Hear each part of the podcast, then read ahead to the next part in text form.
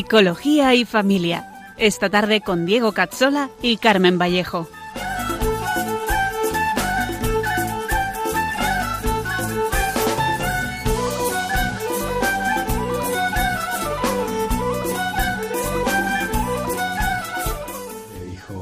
aceptaste, atrás quedó lo vivido, te dio una nueva esperanza, todo encontró su sentido y ahora estás caminando. Bienvenidos a nuestro programa Psicología y Familia y feliz Navidad con Diego Cazzola y con Carmen Vallejo, un programa para profundizar en la vida de la psicología humana, la educación, la familia. Hoy retomaremos el programa anterior sobre el cuerpo y sus implicaciones antropológicas para centrarnos en la relación entre la emocionalidad y el mundo digital. En unos segundos empezamos. Están contra todo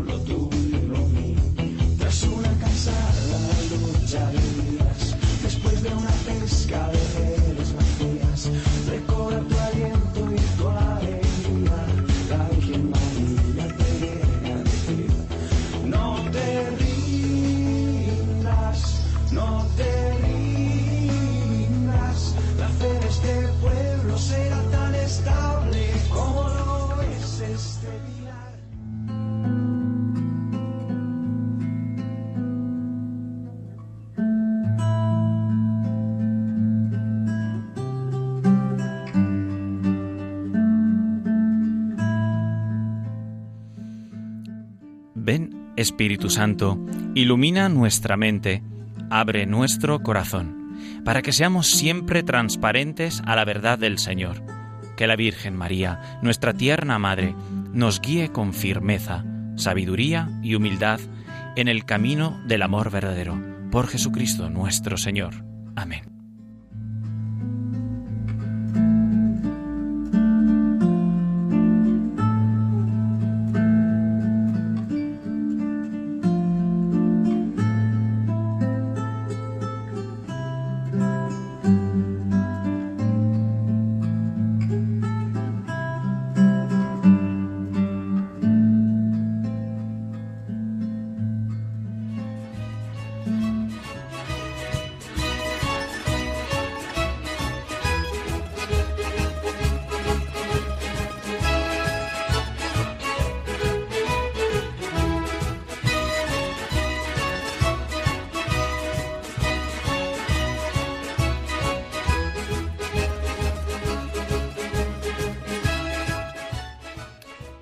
Bienvenidos a todos en este tercer programa de Psicología y Familia. Pues 25 de diciembre, zum, zum, zum. Pues estamos aquí todos eh, también en este día. Bienvenida Carmen. Bienvenidos. Feliz Navidad. Bienvenidos a todos los oyentes. Feliz Navidad en este día tan especial. Hoy tendremos todos los oyentes en casa escuchando. ¿eh? Hoy no estarán recogiendo los niños del colegio. Nada, hoy todos reunidos en casa. Pero podemos aprovecharlo familiar. también. Podemos aprovecharlo también para, para seguir con este fascinante mundo de la psicología y eh, aterrizarla, como siempre lo hemos hecho, eh, en, en una antropología que sea ¿no? tridimensional, espíritu, cuerpo y alma. Vamos a ver hoy cosas muy interesantes. Vamos Bueno, a empezar repasando un poquito el programa anterior y sus conclusiones. Estuvimos viendo algunas características del cuerpo y esbazamos algunos puntos, bueno, que los iremos tratando poco a poco en otros programas. Muy bien, también tenemos que recordar para, para que todos los oyentes puedan eh, mandarnos sus preguntas y sus sugerencias, ¿no? que eh, tenemos un correo electrónico, psicología y familia 2 en número arroba radiomaria.es, ¿eh? psicología y familia 2 arroba radiomaria.es. Y también hemos creado una página en Facebook, algo sencillo, no es para, para dar mucha cancha, simplemente es para que podamos eh, transmitir pues, las fechas de los programas, que a veces van variando, el, eh, el enlace de los podcasts cuando se suban eh, a Internet, a la página Radio María. También podemos poner alguna referencia a artículos porque sean interesantes o porque nos lo demanden, nombres, documentos. Y recoger también, pues, como no, pues opiniones, comentarios, como ya hemos tenido algunos, eh, y, por lo tanto, pues tener una relación un poco más cercana. Mm, Como siempre, vamos a resumir un poquito lo que hemos estado viendo eh, en la vez anterior, ¿vale? Vamos a ir resumiendo cada vez más, porque evidentemente vamos aumentando cuerpo. Pero, pero creo que es importante, sobre todo para los que no hayan escuchado hasta ahora. Del cuerpo que hemos estado eh, comentando. Bueno, pues del cuerpo hemos dicho sobre todo eh, que es lo primero en la necesidad de la expresión. Eso es algo que aparentemente es evidente, pero es radicalmente importante. Es decir, un ser, una persona, pues necesita evidentemente un cuerpo para expresarse. Y es lo primero que se desarrolla, el cuerpo. El alma está ahí, está trabajando, pero está latente, está eh, inerte y poco a poco va eh, creciendo el cuerpo y el alma va integrándose, todo siempre a la vez, pero con orígenes, digamos así, eh, diferentes, ¿no? Entonces, bueno, pues es una potencia y se va creando. Y la persona es lo que, el acto real que va dando el cuerpo. Bueno, esto era como un punto central para entender todo el concepto de cuerpo. Y luego hemos visto que el cuerpo pues tiene muchas implicaciones ya vimos, pues mencionamos, algún día las rescataremos, sobre todo el hecho de ser, por ejemplo, varón y mujer. Pues ahí eh, ya tendremos que trabajar mejor el tema de la maternidad, la paternidad como fuente de la diferencia principal para el católico entre el hombre y la mujer, no solamente una diferencia cerebral. Pero también habíamos visto ¿no? como el, espacio y el tiempo, que parece una tontería, pero es fundamental. Si estamos en un sitio, pues no estamos en otro.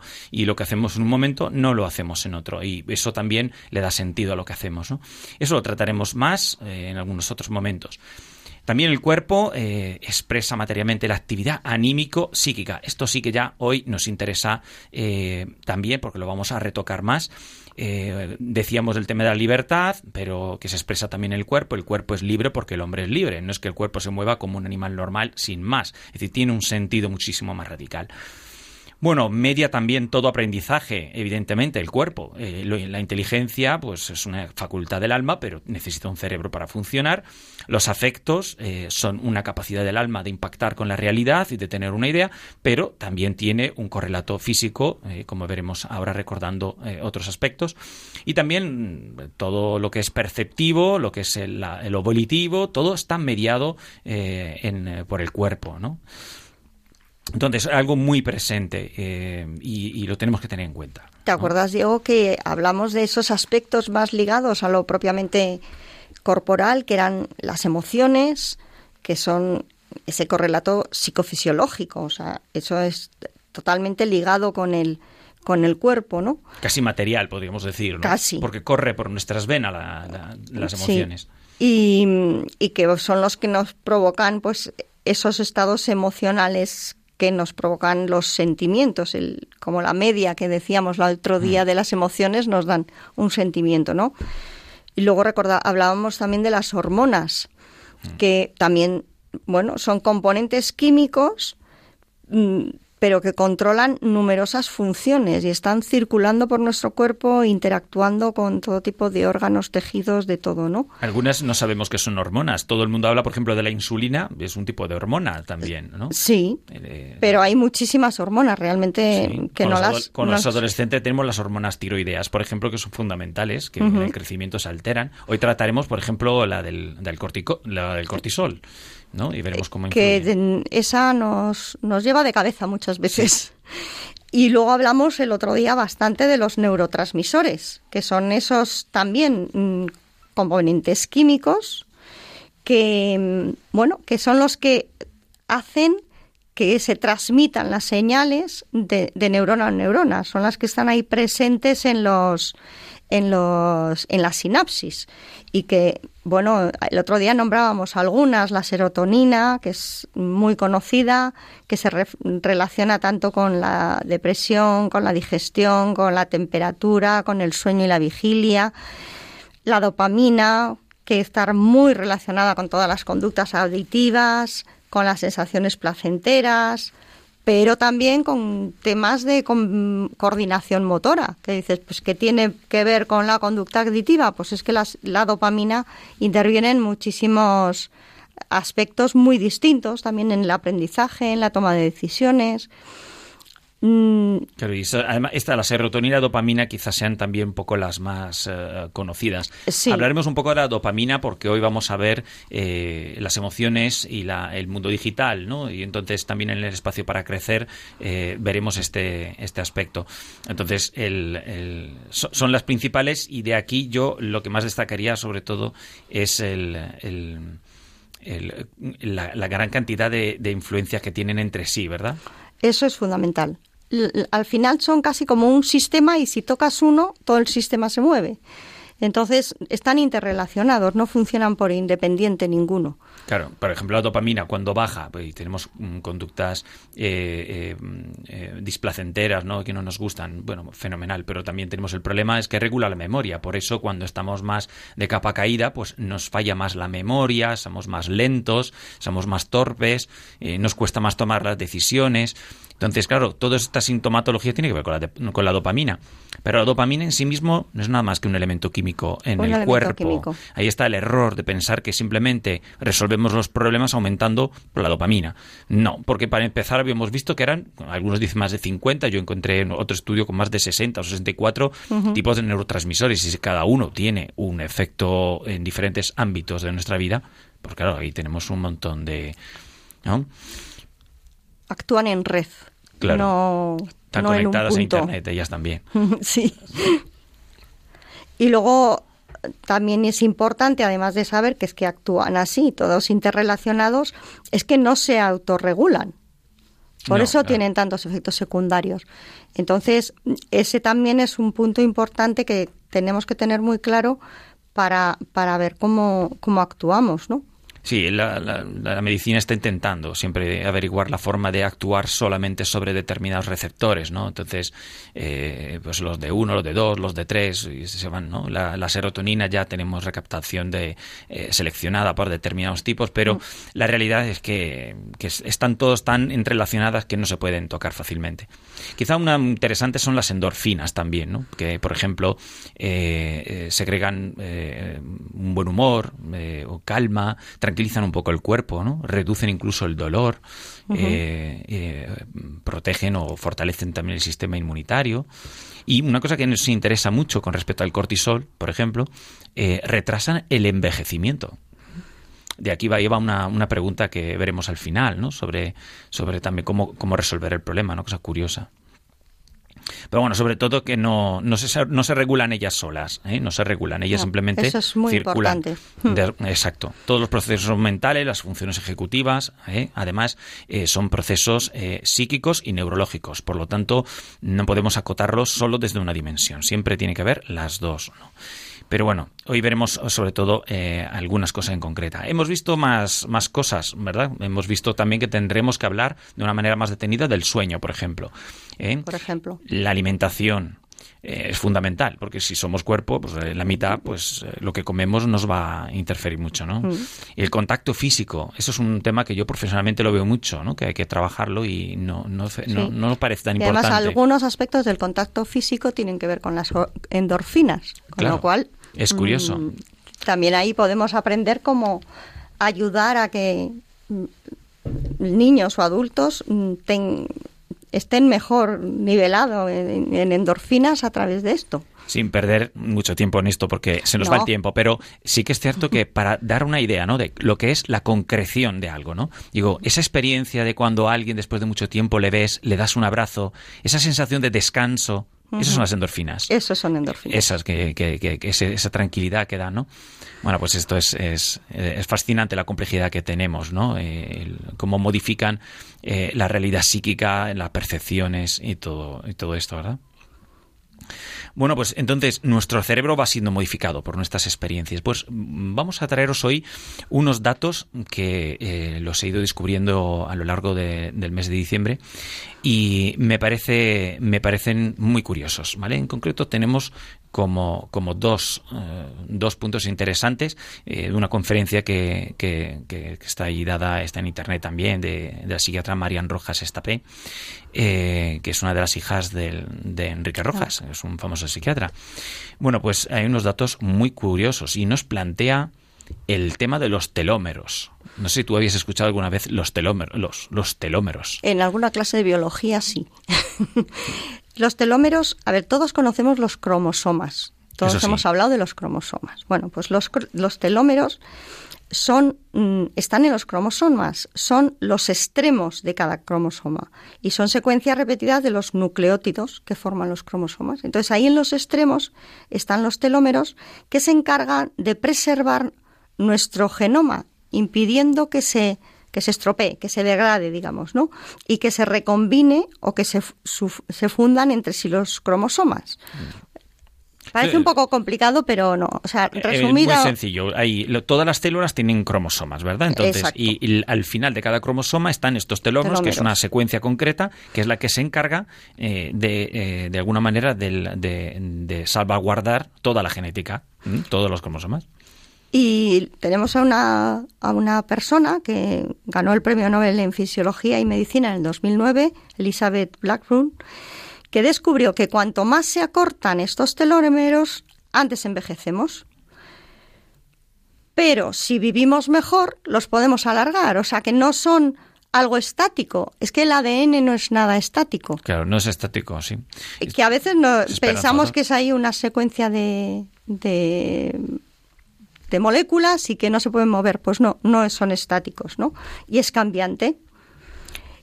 Eh, por eso, bueno, pues Pues gente que ha tenido una vida difícil, por ejemplo, eh, está eh, Marian Rojas decía, ¿no? Como ella había estudiado que mm, pues mujeres que habían sido maltratadas, no sé qué, le medían los telómetros y tenían la edad de una persona de 45 años a pesar de ser adolescentes, ¿no? Y sin embargo, por otro lado, había visto cómo al, al hacer terapia, al resolver todos los problemas, esos telómetros aumentaban. Y aquí no se trata de hacer una competición de ver quiénes tienen los, los telómeros más grandes, evidentemente, No. sino qué significado tiene y qué expresión genética eh, tiene el telómero. Es decir, eh, una persona que vive mal eh, y tiene los telómeros más acortados expresa también una posibilidad, por ejemplo, padecer cáncer, infecciones, algún tipo de inflamación. Ahora Mm. veremos sobre todo el tema de la inflamación. Sí. Eso es importante. Y, y- y cómo podemos protegernos de esto es una de las partes que vamos a tratar también hoy, ¿no? Es- sí, sí, eso es importante, saber cómo poder evitar esto. Ella va dan- mm, en la charla, ella explica, por ejemplo, mm, varias, mm, varias ideas, ¿no? Yo voy a recoger solamente algunas, yo creo que son las más interesantes. Por un lado, el deporte, que siempre se ha dicho que es bueno, ya no solo por las endorfinas, eh, sino porque eh, realmente ayuda de alguna manera a, a alargar estos telómeros que luego generan este beneficio para nosotros. La buena alimentación, que por eso yo creo que sería muy bueno e interesante, pues, a- mm, por ejemplo, después de Navidad, de tantos polvorones, podríamos tratar el tema de, lo- de la alimentación Sí, para porque que además todos un rato. la alimentación se relaciona con todo, ¿eh? con los telómeros, con los neurotransmisores, con todo. Pues vamos a ver Está eso. bien aprender Mm. sobre eso. Y luego la tranquilidad, eh, vivir más tranquilos, que es una de las partes que nos cuesta muchísimo hoy en día. Los omega 3, por ejemplo, que es por lo que nos habían preguntado si había algo en concreto y qué eran los omega 3, pues lo veremos al final, si Dios quiere. Y luego, muy curioso, porque estos son datos científicos y comentaban la, la meditación y la oración, ¿no? Pero tenía que ser mm, con unas condiciones. Y que científicamente hayan puesto estas condiciones, a mí me pareció sorprendente. Es muy, sí, es sorprendente realmente. Da igual que sea budista para ellos, para los, los que lo habían estudiado, o, o una filosofía, lo que sea, o un yoga, lo que sea, pero les mm, tenía que haber aceptación y abandono. Bueno, evidentemente alguien acepta algo porque encuentra un sentido, alguien se abandona a alguien, no a algo. Por lo tanto, ahí ya vemos como la, estamos hablando en realidad de oración. Es la oración la que realmente puede tener, ya solamente por el mero hecho de hacerla. El cuerpo está preparado para acoger la intervención divina. Esto es espectacular. El ser humano estaba preparado para la encarnación. Hoy nos nace Jesús. Pues la humanidad estaba preparada para este encuentro. Nuestro cuerpo está preparado para recibir la sanación interior y también física. Esto es curioso, que genéticamente estemos preparados para eso, ¿no? Es que, es que nuestra unidad es, es muy potente. Claro. No se puede separar una cosa de otra. Y esto nos, nos lleva también a una cuestión muy importante de, de qué pensamos hacer con nuestra vida, ¿no? Entonces ella dice una frase que cito textualmente, dice, no es tan importante lo que nos pasa, sino cómo interpretamos lo que nos pasa. Ella se da cuenta de que una persona que vive, por ejemplo, en el pasado, que vive en el, en el futuro hipotético de forma negativa, pues eh, al final termina, eh, termina mal, ¿no? Termina eh, acortando estos telómeros, eh, generando más problemas. Y la cuestión es, ¿y cómo detectamos a nivel físico, porque estamos en esta área, ¿no? en esta área dimensional eh, de la persona, eh, esta, este, este mal? ¿no? Es decir, ¿qué es lo que realmente físicamente se en qué se concreta? Pues con este que habíamos comentado, esta hormona, el cortisol, una hormona que se produce en las glándulas eh, suprarrenales y que sirve para aumentar en principio eh, el estado de alerta. Eh, es decir, lo que hace es aumentar, por ejemplo, sobre todo el nivel de azúcar, pero bueno, también el consumo de las grasas y nos hace responder a una amenaza, por ejemplo, si vemos fuego, ¿no? Es decir, si vemos fuegos, no nos podemos quedar mirando el fuego y decir, anda, pues fíjate, hay un fuego, estamos en una sala, qué bonito, nos vamos a morir. Entonces, eh, es lo que pasaría si el cortisol no se pusiera en marcha. Lo que pasa es que una vez que se pone en marcha, puede tardar perfectamente dos horas en desaparecer de nuestro cuerpo. Ahora, el problema está en saber qué es lo que pone en marcha. Entonces vamos a ver qué pone en marcha y vamos a pensar lo que ocurre cuando una persona pone en marcha eh, este sistema de alerta porque está estresado, porque vive muy ajetreado y tiene mucho cortisol en la sangre y nunca disminuye el cortisol. ¿Vale? Esto es el, propiamente el estrés. Bueno, pero fijaos, porque a mí me pareció muy interesante eh, ver todos estos puntos. Aumenta la presión arterial, esto para hacernos correr, ¿no? Acelera la respiración, también para escapar disminuye la, la, formación ósea. Esto ya no me preguntéis, yo no soy médico, pero eh, eso bueno no es porque tiene que ver con la osteoporosis, por ejemplo. Inflama el cuerpo, que es lo que nos, eh, nos irrita, ¿no? nos tensa. Todas las contracturas vienen de inflamaciones musculares, ¿de acuerdo? Eh, incluso comenta cómo últimos estudios científicos están relacionando la depresión con un origen inflamatorio y que por lo tanto están tratando con antiinflamatorios específicos la depresión. Esto me llamó, esto sí que no lo sabía yo. Me parece muy, muy curioso también.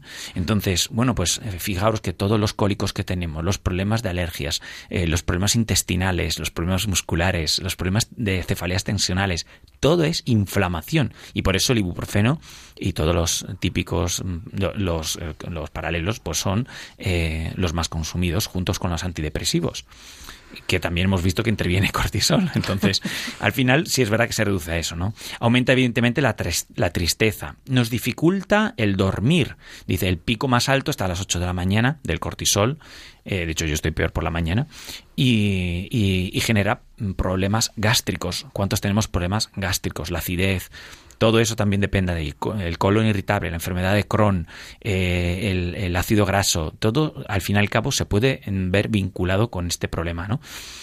Y otro dato importantísimo del estrés, que vemos sobre todo, por ejemplo, en educación, hace fallar la memoria y la atención. Entonces, no siempre la memoria y la atención son un fallo de la voluntad, de que es vago el alumno, de que mi hijo no me presta atención. Es que a veces el estrés se expresa de esta forma porque nuestra bioquímica está actuando en neurotransmisores que nos alteran la conducta contra nuestra voluntad pero lo más importante es también que suprime el sistema inmunológico y por lo tanto pues nos hace generar pues cáncer eh, y otros tipos de problemas que se desencadenan a partir de esto. Muchísimas de las alergias en este momento que son tan frecuentes en, en nuestros alumnos. Y el comportamiento, altera el comportamiento, por ejemplo. Altera el comportamiento. el mal comportamiento en clase, ¿quién lo relaciona con el estrés? Pues mm, yo, mi experiencia profesional, mm, pocos, pocos, ni, ni siquiera a mí. Siempre lo, lo, asignamos pues a los problemas familiares, al llamar la atención en clase, que, también, que, también la puede falta de motivación, pero claro. Pues es, es curioso, por lo tanto, todo, todo esto, ¿no? Y luego tenemos que el estado anímico, pues depende de varios factores, evidentemente de bastantes factores, pero hay un factor que es muy importante, que es el sueño también le tendremos que hablar, ¿verdad? Hablaremos más cosas del sueño porque es fundamental. Y luego la actitud ante la vida. Mm, pues lo que comentabas antes de que comentaba Marian Rojas, ¿no? Que, que es que no que lo importante es cómo interpretamos lo que nos pasa, pues esa es la actitud ante la vida, ¿no? Y mm, bueno, también esa actitud depende de qué expectativas tenemos, lo, pues eso que cómo nos planteamos el todo nuestro sistema de creencias, ¿no? todo el sistema de creencias. El sistema de creencias, claro. Si yo creo que, por ejemplo, voy a ser un fracasado, eh, eh, dicho en plata, ¿no? Yo creo que soy un fracasado, que voy a ir mal o que me va a pasar cosas malas, eh, físicamente se nota, se puede investigar cómo los telórmenos se acorta, aumenta el cortisol, aumenta el estrés, se dan toda esta sintomatología y todo esto empieza un bucle hacia abajo. Acabamos enfermando. Claro. Y por eso estamos tan enfermos todos. Todos. Eh, y creo que es una cosa que lo podemos ver todos, ¿no? Hoy no, hoy, hoy no, hoy somos muy felices, vamos a comer todos- muy bien, Sí, sí, sí. vamos a hacer fiesta y polvorones y el pavo estará en la mesa, pero eh, lo tenemos que lo tener en cuenta, ¿no? Es preciso, eh, sobre todo, yo creo, tener, eh, por lo tanto, un control sobre nuestras emociones. Esto es una cosa que yo además siempre lo, mm, lo he, lo he aplicado eh, en, en casa. Yo a mis hijos nunca les he dejado, por ejemplo, tener un descontrol emocional. Mm, y cuidado, no solamente ah, una rabieta, mm, sino también en la alegría.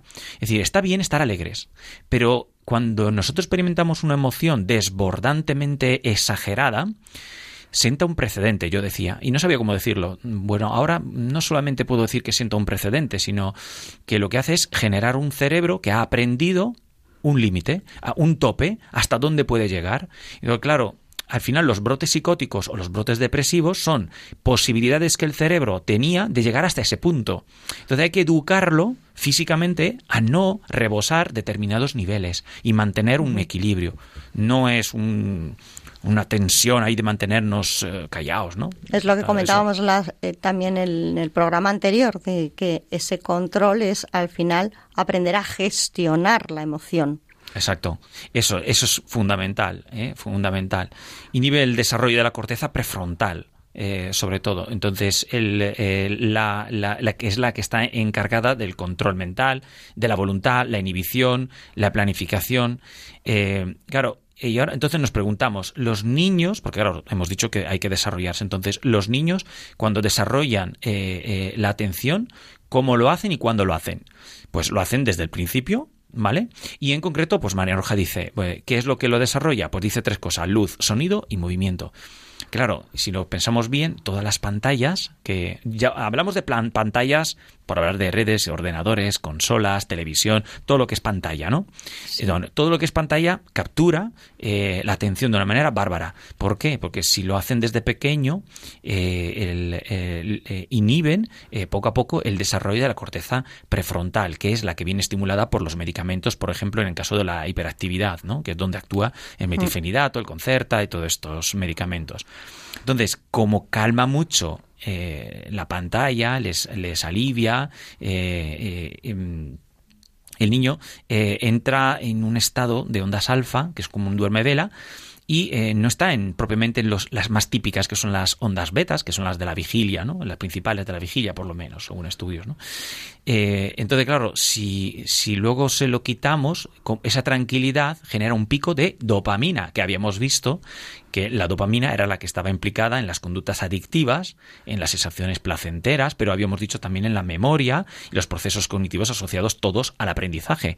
Por lo tanto, veis que hablamos de aprendizaje, hablamos de pantallas, hablamos de inhibición de la atención y vemos que todo está eh, unido. Entonces, no es que sean malas las pantallas, a mí me encantan, pero tenemos un problema eh, serio con darles eh, consumo digital desde muy temprana edad, ¿vale? Porque es que, claro, los, cuanto más temprana edad el cerebro también está menos desarrollado, con lo cual, cuanto antes empiecen a actuar las pantallas, mm, más están influyendo en ese cerebro todavía tan... Y cuanto antes empezamos, antes esa adicción se genera y entonces no quieren otra cosa. Entonces al final estamos generando una sociedad donde los profesores están centrados en, en dar todo a través de las pantallas y tenemos que vivir delante, detrás de una pantalla para llamar la atención de nuestro hijo, escribirle en el Facebook para decirle ven a comer. Y eso es absurdo, pero es que está mal, no- nos hace daño, es decir, mal no moralmente digo, ahora por el momento estamos diciendo que nos, nos perjudica, ¿no? Entonces, una de las consecuencias del uso de las pantallas por estos picos y bajones de dopamina es la irritabilidad de los niños cuando pasan una hora jugando a la consola y veis que les llamáis para cenar y están más irritables. Eh, están más distraídos, tienen mal humor, eh, tienen más dificultad de concentración. Entonces, aquí yo quiero poner un ejemplo, yo lo pongo siempre porque me parece curioso. Eh, haced la prueba, vamos a ser prácticos. Un día vais a ver una película, ¿vale? Yo siempre digo El Señor de los Anillos porque son tres horas, porque queda más claro, pero cualquiera. Bien concentrados. Y cuando estáis bien relajados, ha terminado la película, cogéis un libro e intentáis eh, leerlo, entenderlo y sentir cómo sentís. Veréis que ese tipo de aprendizaje está muy mermado, no os apetece nada. Y luego en otro momento, después de un desayuno lleno de carbohidratos, coge el libro e intenta hacer lo mismo. Verás la diferencia. La diferencia está en eso, en los picos que generan eh, la dopamina por un lado y lo que es toda la gestión del, de, los efectos de la pantalla. Hay un punto muy importante en el tema de las pantallas que también es eh, está relacionado con la luz que generan las pantallas. Ah, sí, La la, luz famosa luz azul. Claro, la los móviles azul. tienen incluso la posibilidad de quitar esa luz azul para que sigamos consumiendo. eh, eh, Exacto, porque esa luz azul lo que ah, tiene distintos efectos, pero uno es la alteración del sueño. ¿Cuántos adolescentes tenemos que están whatsappeando con sus amigos en, ya metidos en la cama? eh, muchas veces a escondidas de los padres, pues eso también es verdad, pero por eso hay que tener ese cuidado. Y justo necesitan muchísimo el dormir. Claro. Entonces es tremendo el efecto secundario de la luz azul de las pantallas. Pues por Pero supuesto. televisión y todo. Sí, yo primero, ¿eh? Porque a todos nos pasa de consultar y aprovechar ese rato. Sí. Bueno, pues vamos a dejar paso ahora a una, a una canción preciosa y especialmente oportuna para un día como hoy, ¿vale? Para reflexionar sobre eh, el significado de la, del nacimiento, ¿no? De, de nuestro Señor. Mm, Una canción de Mark Lowry. Algunos conocerán esta canción por los Pentatonics, que la han hecho muy famosa, pero la original por los pelos de punta. La escuchamos un seguito y volvemos.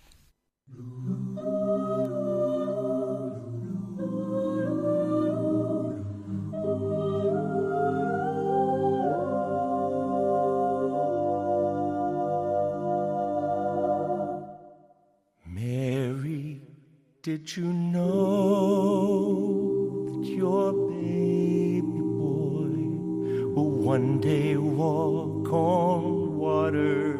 Mary, did you know your baby boy will save our sons and daughters? Did you know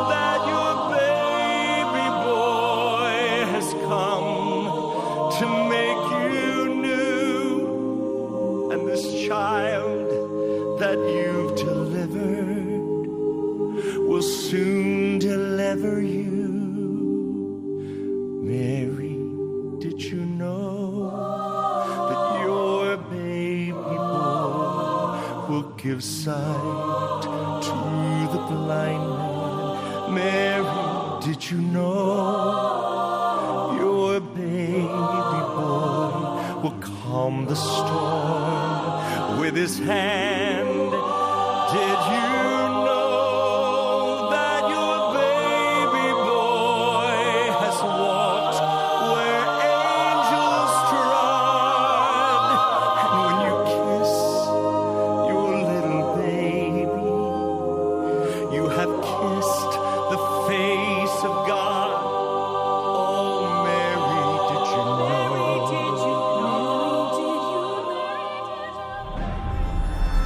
enero de 2019 celebramos 20 años de las primeras emisiones de Radio María en España. En mayo del mismo año se cumplirán 100 de la consagración de España al corazón de Jesús. Y todo ello será posible porque hace más de 20 siglos hubo unos ángeles que dieron este mensaje. Os doy una buena noticia, una gran alegría, que lo será para todo el pueblo. Os ha nacido hoy como Salvador, el Mesías, el Señor, en la ciudad de David y esto servirá de señal. Encontraréis un niño envuelto en pañales y acostado en un pesebre.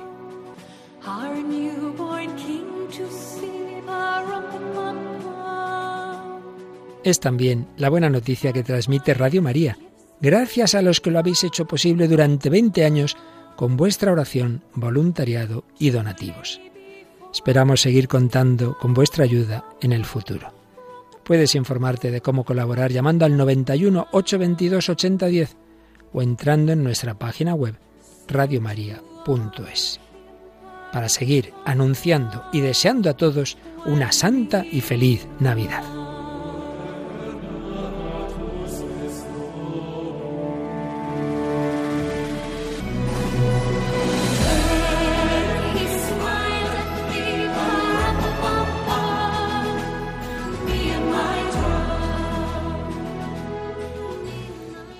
Pues sí, ha nacido nuestro Señor y ha nacido de la mano de la Virgen. Y la Virgen lleva esta radio y necesitamos eh, colaborar con ella. Evidentemente es muy bonito no tener publicidad, es muy bonito tener programas de gente voluntaria que viene a hacerla, pero hay que sostenerla. Y la verdad que es impresionante lo caro que puede ser, ¿no? Más de 400 euros cada hora nos cuesta Radio María. Pero yo creo que donde está la Virgen y donde está la buena voluntad de sus hijos, pues esto seguirá adelante y seguirá dando tanto fruto como, como está dando. Bueno, estáis escuchando, evidentemente, Radio María en el programa de Psicología y Familia. Estamos viendo pues, lo que implica el cuerpo para el ser personal. Hemos eh, estado hablando eh, en concreto, pues ya hoy, un poco de, las, de los neurotransmisores, las hormonas, el cortisol, la relación que tiene con el estrés y eh, las emociones y las pantallas. Hemos hablado de las emociones, pero habrá que seguir hablando de las pantallas. Vamos a pasar ahora a la segunda parte de nuestro programa, secciones para crecer. Para preguntas y sugerencias os recordamos que podéis escribirnos al correo psicología y familia 2 arroba radiomaria.es. Psicología y familia 2 con número arroba radiomaria.es o consultar nuestra página de Facebook Psicología y Familia 2.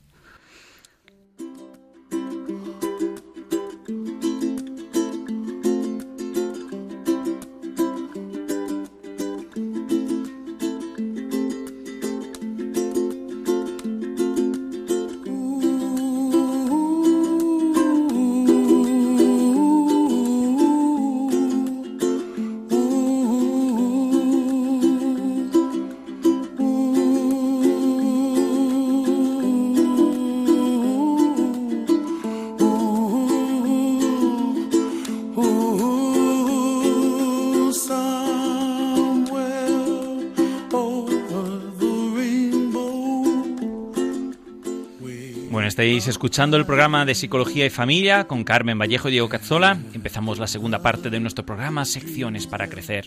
Hoy con la psicóloga Lucía Carbajo, psicóloga y orientadora en el Colegio Juan Pablo II del Corcón, gran colegio y un importante colaborador además de nuestras secciones del programa, en unos segundos.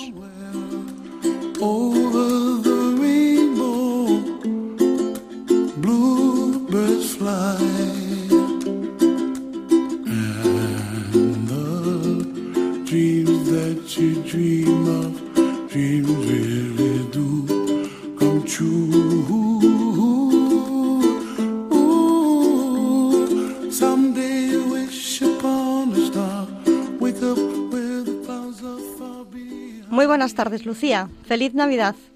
Buenas tardes y feliz Navidad a vosotros también. Feliz Bienvenida- Navidad, Lucía.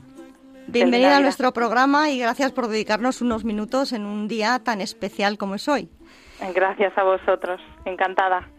Estamos hablando del cuerpo y hemos hecho énfasis en la funcionalidad de, de las hormonas, sobre todo el cortisol y la dopamina, su vinculación con el placer y, y cómo pues desencadena fácilmente el uso de las pantallas. Sí.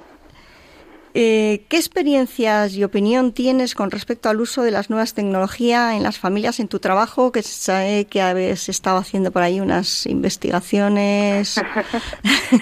Sí, sí, efectivamente. Bueno, pues es que las pantallas es algo que en cuanto que hablas con, sobre todo con los alumnos, ¿no?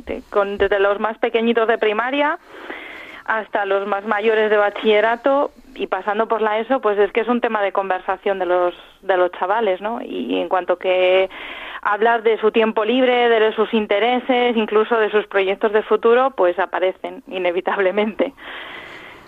¿Y qué, cómo ves tú que les afecta el uso de las nuevas tecnologías? Pues pu- lo primero empezar con que ellos, eh, sobre todo a partir de determinada edad, pues están revolucionados con las hormonas, ¿no? Entonces ya esto eh, les descompensa y se nota, ¿no? Se nota eh, en los estudios, se nota que pues que los niños ya no rinden igual, que tienen muchas otras preocupaciones, el- el- y la primera su cuerpo, ¿no? Y, y entonces, bueno, pues las pantallas, ¿cómo aparecen? Pues aparecen sin querer queriendo y, y sin que yo creo que los padres muchas veces incluso se den cuenta de la manera sutil de la- en la que van entrando, ¿no? Y, entonces pues van entrando en, en el tiempo libre, van entrando también eh, en la forma de estudiar, de trabajar y, y sobre todo pienso en sustituyendo el ocio, el ocio personal y el ocio familiar también. De alguna manera les quita también a lo mejor las ocasiones de aburrirse entonces, ¿no? Y, pensar, pues, ¿qué puedo hacer? Y van a lo fácil. ¿Es lo que más notas? Pues sí, sí, esa, eso es evidente, ¿no? El recurso fácil es tirar del móvil y, y de la tablet o del ordenador. En general suelen tender hacia el móvil, pero vamos, que un poco depende también de la familia y de la edad. Vamos, eh, tenemos que echar un mea culpa a los padres primero, ¿no? Quizá, porque yo primero, pues cuando tienes un momento a la niña ahí puesta, ¿no? El móvil que la entretiene, eh, creo que yo creo, creo que casi todo el mundo que tiene un móvil ha dado al niño el suyo para que se tranquilice en un momento dado, ¿verdad?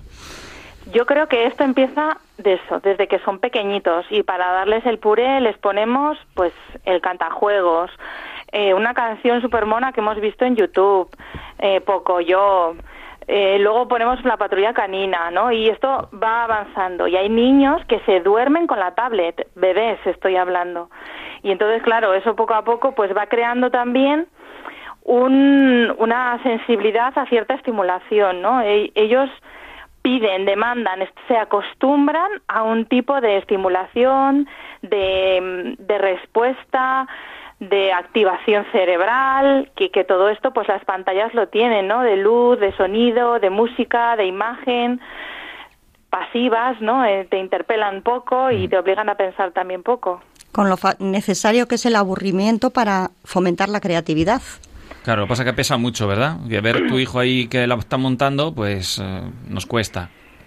O sea, realmente aburrirse es un reto. Es un reto eh, primero para los padres Claro. y el segundo para, el para los propios niños, ¿no? Y adolescentes. Claro. Y es verdad que, que si les tienes acostumbrados a aburrirse, entre comillas, porque el- lo normal es que un niño no se deje aburrir, ¿no? Que, que diga, "Ah, estoy aburrido. Y le dices, vale, pues venga, sigue pensando o abúrrete un poco. Y entonces enseguida él termina derivando por algún lado él o ella, ¿no? Pues actividades pues que pueden terminar pues siendo dibujar, mirar esto, incordiar a un hermano y, o sea, al final siempre terminan buscando algo. Pero si caemos en la trampa de estás aburrido, vale, venga, mm, toma, ¿no? toma la pantalla, pues es verdad que es muy fácil el recurso para ellos y para nosotros. Y entonces pues se acostumbran. Claro, también, eh, también es cierto que a veces pues no saben ¿no? iniciarse a un juego y hay que darles algunas herramientas, algunas pautas, ¿no? No decirles simplemente, ahora aquí te doy un palo y diviértete, ¿no? Darle alguna ayuda, luego ya las estrategias se van multiplicando. ¿Hay algún consejo que darías tú a los padres, eh, especialmente ahora, pues para estas vacaciones que los tienen en casa, para, eh, para enmendar? Algunos seguro que está diciendo, me cachis, lo, lo, lo he hecho mal, estoy usando mucho la- el móvil o esto. Pues lo primero, paz, ¿no? Tranquilidad, sosiego, no pasa nada, pues siempre podemos eh, interactuar y cambiar o controlarlo con la voluntad. Pero tú tendrías algunas pautas que crees que a los padres les podría mm, venir bien o que las Bueno, sueles estas, dar.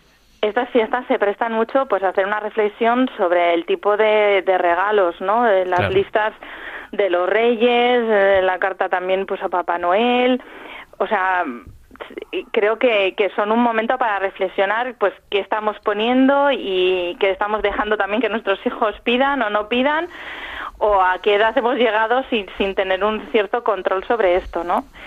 Y, y luego, bueno, pues estas fiestas también se prestan a pasar tiempo en familia. Esto sí o sí da lugar a conflictos, a más roce, a más oportunidades de, molestarnos unos a otros, a estar más picajosos, además hace malo porque es invierno y a lo mejor tenemos que pasar más tiempo en casa, estamos más tensos, comidas con los suegros, con los abuelos, con los tíos, con aquel de allá. Y, y entonces lo primero que va a surgir pues son pequeños conflictos. Pero hay que aprovechar estas oportunidades pues para aprender a resolver conflictos, a aprender a estar juntos y por supuesto a pasar tiempo bonito también en familia, que momentos habrá seguro aparte de, del aburrimiento, de los roces o, o de las tensiones, ¿no? Claro.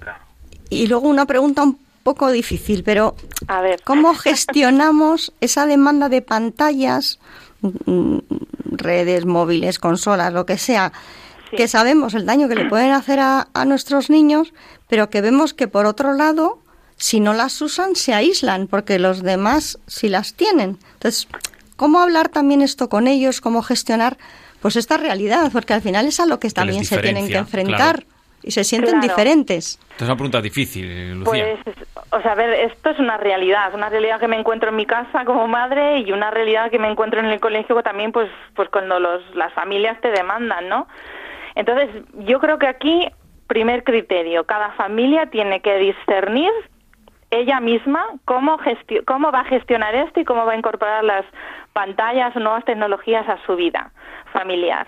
Pero creo que tiene que ser una decisión pensada, que Ya, el marido y la mujer Sí, se, se junten, hablen y digan qué vamos a hacer, cómo lo vamos a plantear. Evidentemente, en un momento dado, ¿no? Pues mi hijo tiene o mi hija tiene 12, 13, 10.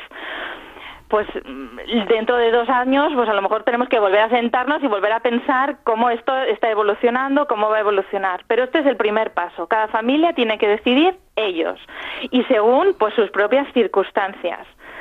Y segundo, yo invito a pensar que no pasa nada por ser un poco raros en algunas cosas, sobre todo si significa que es algo bueno para nuestros hijos y nuestra familia. Entonces, pues mm, no sé, imaginaos, ¿no? Pues que fuera normal comer todos los días mm, hamburguesas y pizzas. Pues, pues me parece muy bien que sea normal, pero no es sano, no es bueno ni para mis hijos ni para mí, pues no lo voy a hacer. Aún a riesgo de ser raro. Pues del mismo modo, el tema de las pantallas. A veces hay que ser un poquito valiente, ir contracorriente y, y mm, es verdad que en esto pues hace falta no sentirse solo, ¿no? Cuando te sientes solo, pues o en el matrimonio, por, porque tu marido o tu mujer no piensan lo mismo, o porque te hacen un poco de batalla los tíos, los abuelos, pues hace falta sentirse arropado. Siempre es bueno hacer un poco comunidad, ¿no? Con familias que tengan un poco nuestros mismos ideales y nuestra misma forma de enfocar algunos temas. Primero porque nos va a ayudar a nosotros a no sentirnos solos y a poder compartir.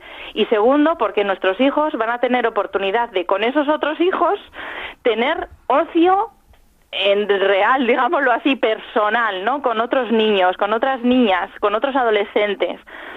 Porque también para ellos es importante tener un encuentro con otros. Y si solo se lo ofrecemos a través de las redes sociales, de los chats de los videojuegos, pues obviamente nos lo van a demandar y nos lo van a demandar intensamente además. Hay que darles otras oportunidades. Y esto pues exige pues esto, una comunidad, un grupo de amigos, movernos, llevarle de un sitio para otro, Claro. es- otras opciones. Pues sí, lo primero que hay que hacer entonces es un grupo de WhatsApp para, para encontrarnos con otros y decidir cómo... Mal comienzo, me parece a mí.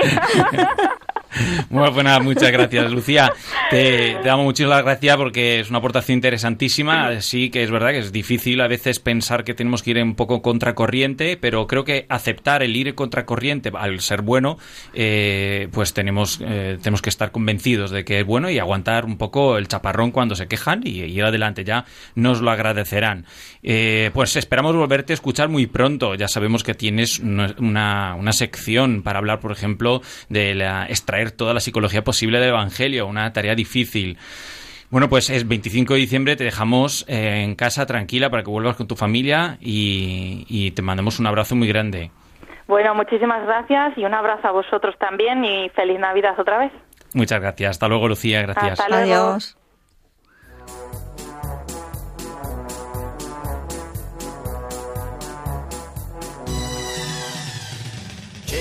L'estate tutto l'anno e all'improvviso eccola qua. Lei è partita per le spiagge e sono solo qua su in città. Sento fischiare sopra i tetti un aeroplano che se ne va. Azzurro, il pomeriggio è troppo azzurro e lungo per me. Risorse senza di te. E allora io quasi quasi prendo il treno e vengo, vengo da te. Ma il treno dei desideri, dei miei pensieri all'incontrario va.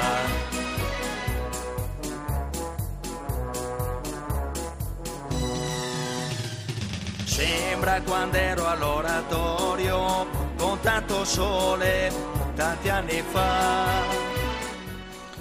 Bueno, pasamos eh, ahora, después de haber hablado con Lucía, psicóloga orientadora del Colegio Juan Pablo II, eh, pasamos ahora a nuestra tercera y última parte del programa de preguntas y respuesta. Recordamos también que podéis escribirnos a psicología y familia 2 arroba radiomaria.es, en la página del Facebook, eh, facebook.com barra psicología y familia 2 para saber las fechas de los siguientes programas o comentar o dar opiniones, lo que queráis. Eh, tenemos algunas preguntas, no tenemos mucho tiempo, pero vamos a intentar eh, abordar. ¿Cuál tenemos como primera pregunta? La primera pregunta nos la hace Alicia y dice si se pueden separar y cómo hacerlo las emociones y el comportamiento. Pues eh, Alicia, es una pregunta muy, muy interesante que daría para un programa y seguramente en algunos otros momentos lo comentaremos. A ver, no se puede. Eh, todo el mundo en algún momento mm, dice esa frase de menos mal que he dejado las emociones fuera porque si no eh, habría hecho esto o lo otro o tú o yo que sé a profesores he oído decir pues eh, tu vida la dejas fuera del aula eh, no, no podemos, somos unos seres unitarios. Entonces, eh, no se trata de separar nuestras emociones de nuestros comportamientos, por dos razones. Lo primero, porque es imposible. Es decir, van juntas. Es decir, se te- tú te crees que están fuera y te las, mm, te las arrastras dentro. Eh, siempre actuamos con emociones. Cada pensamiento está solapado por una emoción y cada emoción está solapada por un pensamiento. Es cierto que a veces, pues, pensamos en algo y tenemos una emoción, es decir, empezamos por pensar. Y también es a veces eh, podemos tener una emoción sin saber bien por qué, empezamos a pensar y entonces elaboramos un pensamiento. Pero esto es como el huevo y la gallina, no, sabemos bien quién hacen antes o después, lo que sí sabemos que se dan juntos. Pero luego hay un segundo punto muy importante por el que no se pueden separar y es porque aunque lo intentemos, eh, eh, se van a notar. Entonces, un profesor que se, niega a sí mismo estar enfadado desde día y entra en clase, eh, a la primera de turno se va a enfadar, va a poner un examen a sorpresa y se va a pensar que es porque se han portado mal los alumnos y es porque él se cree que ha dejado fuera los problemas de donde los trae. Propuesta práctica, por lo tanto, para resolver los problemas de conflicto entre lo que quiero hacer y cómo me siento. Eh, yo lo llamo integración a- emocional o integración afectiva. Lo mejor es integrar las emociones. Yo salgo y digo, señores, hoy estoy enfadado, no me siento nada bien, no tengo por qué dar explicaciones más, ¿eh? pero hoy no me encuentro bien, por lo tanto, por favor, vamos a llevarnos bien, vamos a ser un poco más disciplinados hoy. He hecho lo que se llama un recoger mi situación, presentarla, no intentar negarla, ¿vale? Tampoco extenderme a explicarlas y, y entonces trabajamos nuestras emociones también con los demás. Entonces a mí me parece un, un tema muy importante hoy en día, sobre todo porque tanto hablar de la inteligencia emocional, eh, pues al final estamos eh, repartiendo la inteligencia en varios trocitos y parece que hay una dedicada solo a eso y uno la tiene y uno no la tiene. No, no, no. Tenemos una inteligencia, tenemos toda una emocionalidad afectiva que va desde lo más biológico y físico como las emociones y los subidones hasta lo- la contemplación divina, que es el, el- sentimiento y el afecto más elevado, más, más eh, noble. Eh, y tenemos que aprender a, vivir con ellos y utilizar las emociones para saber cómo nos sentimos eh, en cada momento. ¿Mm? Y luego teníamos otra pregunta sobre si realmente son importantes los omega 3. Bueno, pues eh, los omegas 3, es verdad, hemos estado hablando sobre la importancia de algunas algunos ah, de, la, de la alimentación y esto es una pregunta pues curiosa, pues ¿qué podemos comentar?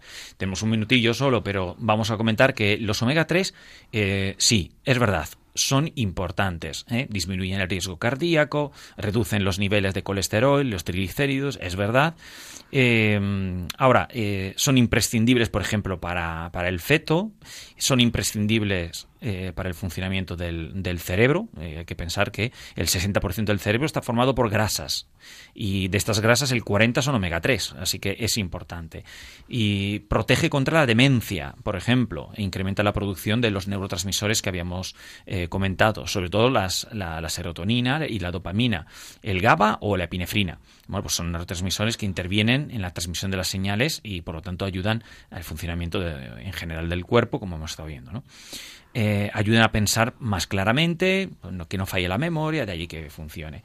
Eh, sin las grasas omega 3 el cuerpo no podría fabricar hormonas y hemos visto que la hormona es muy importante. La única que nos interesaría no fabricar es el, cortisol, pero hemos visto que también es importante porque nos pone alerta.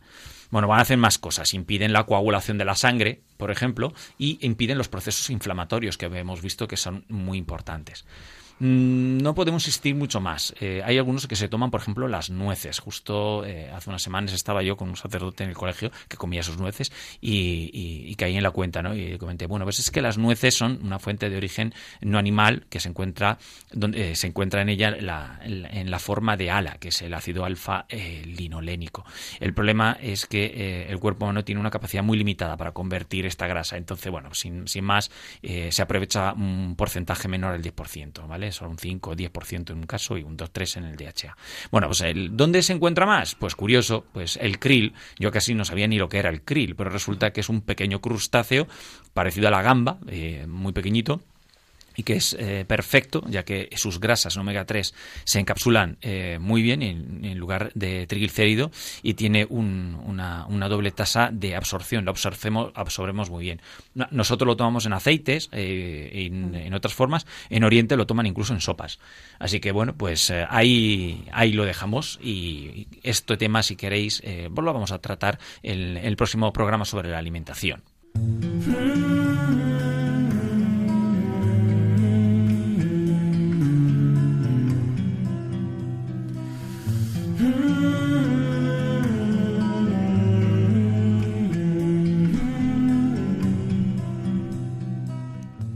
Esto es todo amigos de Radio María. Ahora hacer fiesta en el nacimiento del Señor, todos juntos. Vamos a comer, vamos a disfrutar de la, de la familia, de las vacaciones, vamos a esperar el año nuevo y hacer propósito eh, no solo de la salud y del dinero, sino de ser cada día más santos, que es lo que se quiere el Señor.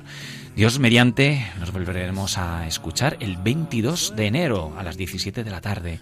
Seguiremos profundizando en la persona desde lo psicofísico. Abordaremos nuevos temas sobre el cuerpo. Hemos dicho que intentaremos tratar del tema de la alimentación y eh, en las secciones de crecer lo ampliaremos bien para ver cómo enlazarlo con todo lo que estamos viendo. Pues os invitamos, pues aparte de pasarlo bien, escribirnos a psicología y familia 2 arroba radiomaria.es, de eh, compartir eh, el programa en los podcasts en Radio María, eh, perdón, en el, en el Facebook eh, Psicología y Familia 2 para que pues, pues la gente pueda participar sobre todo y podamos difundirlo. Pues rezar por nosotros, que Dios eh, nos bendiga a todos y una feliz Navidad, Carmen. Feliz Navidad. cruz florecerá.